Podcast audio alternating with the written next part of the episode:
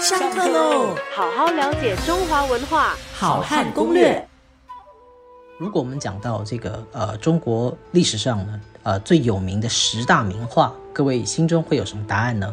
啊，如果你问我的话呢，我认为《清明上河图》呢是我心目中啊十大名画之一。啊，那我们先来谈一谈这个《清明上河图》这个朝代啊是一个什么样的朝代？《清明上河图》是什么朝代的的作品呢？是张择端啊，宋代的张择端的作品哈，他是这个政府就是国家养的这个我们叫做画师啊，那么他。画的这个作品传下来最有名的，呃，也是无人能出其右的，就是这一幅哈。张择端就是弓长张，择是选择的择，端是端正的端哈。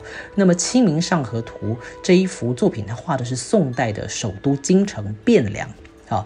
那么就是现在我们叫做开封这个地方。在讲这幅作品之前呢，我先让各位知道一下，宋代是一个怎么样的朝代？宋代是一个非常风雅的啊，重视这个呃文人的。重视这个呃艺术跟生活情调的一个朝代，那当然反过来讲，他太重视生活情调跟风雅和文人了，也就是说他的呃政治上武功上就会比较弱，所以你可以看到在历史上呢，这个有很多的这个战役哈，都是。啊，在宋代呢，是让我们觉得很惊讶的。比如说呢，他打败仗，我们会割地赔款。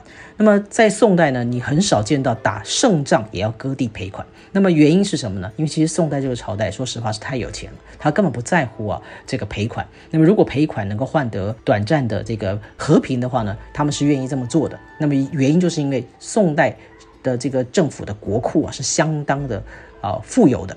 既然如此呢，那么从这个《清明上河图》反映出他们的这个首善之都首都汴汴梁啊的一个什么样的一个景观呢？我们就可以来了解一下。这里面有非常多有趣的事情啊。我们今天来谈谈他们里面的一些商店店号啊。那么从这个这个《清明上河图》里面一眼就可以看到啊，这个里面有一个叫做孙杨正店，孙就是孙中山的孙哈，杨就是这个牛羊的羊，正殿正确的正啊，孙杨正殿。那么在过去那个朝代啊，所谓的正殿就是什么呢？就是大酒店，而且叫做正殿的这个饭馆呢，它是有酿酒权的。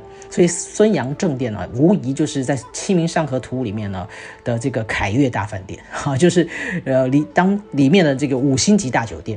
啊，那么不单单是它的外形啊，非常的这个华丽啊，而且呢，这个门口呢门这是门庭若市啊，非常的这个热闹。那么孙杨正店它有酿酒权，所以呢，它是一个非常多酒客、诗人啊以及有钱人呢会去出没的地方。所以在门口会看到很多的妇女啊、呃男性啊都在门口呢，呃这个有从事很多的这些商业行为，有买东西的，也有卖东西的，那很有意思。那么这当中呢，还有一些什么样的？店吸引我们的眼光呢？啊，我们知道 Milo 就是美露啊，在我们新加坡呢是非常有名的饮料哈。我不知道这样说有没有打广告的嫌疑啊？可是，在这幅作品里面哈，你就看到啊，就有一家店上面写的天之美露啊，它是招牌店的招牌啊，一边写天之，就是天上天的天哈，之就是这个。啊，之前之后的那个之哈，天之美露，美露就是你听到的，我们平常常听到听到那两个字哈。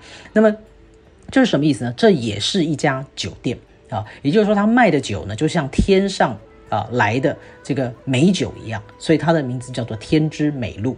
啊，所以也就是说呢，当时啊，给 Milo 这个名字翻译成中文名字叫美露的人呢，其实也是有读书的哈。他翻成这个 Milo 呢，美露啊，也就是啊美像美酒加酿一样的好喝的饮料哈。这个在《清明上河图》里面哈，连这种啊，现在我们看到就是说人去世了哈，我们会啊烧一些啊这个纸扎的啊马车啦，还是纸扎的小人啦啊，像这样子的店，在在《清明上河图》里面也有。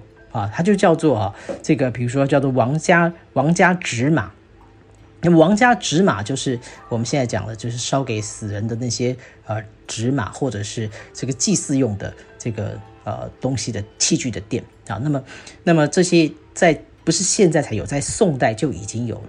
那么当中还有一个也很有意思啊，就是什么呢？就是啊，现这个香水店啊，它上面就写的哈，就是啊刘家上色陈坛。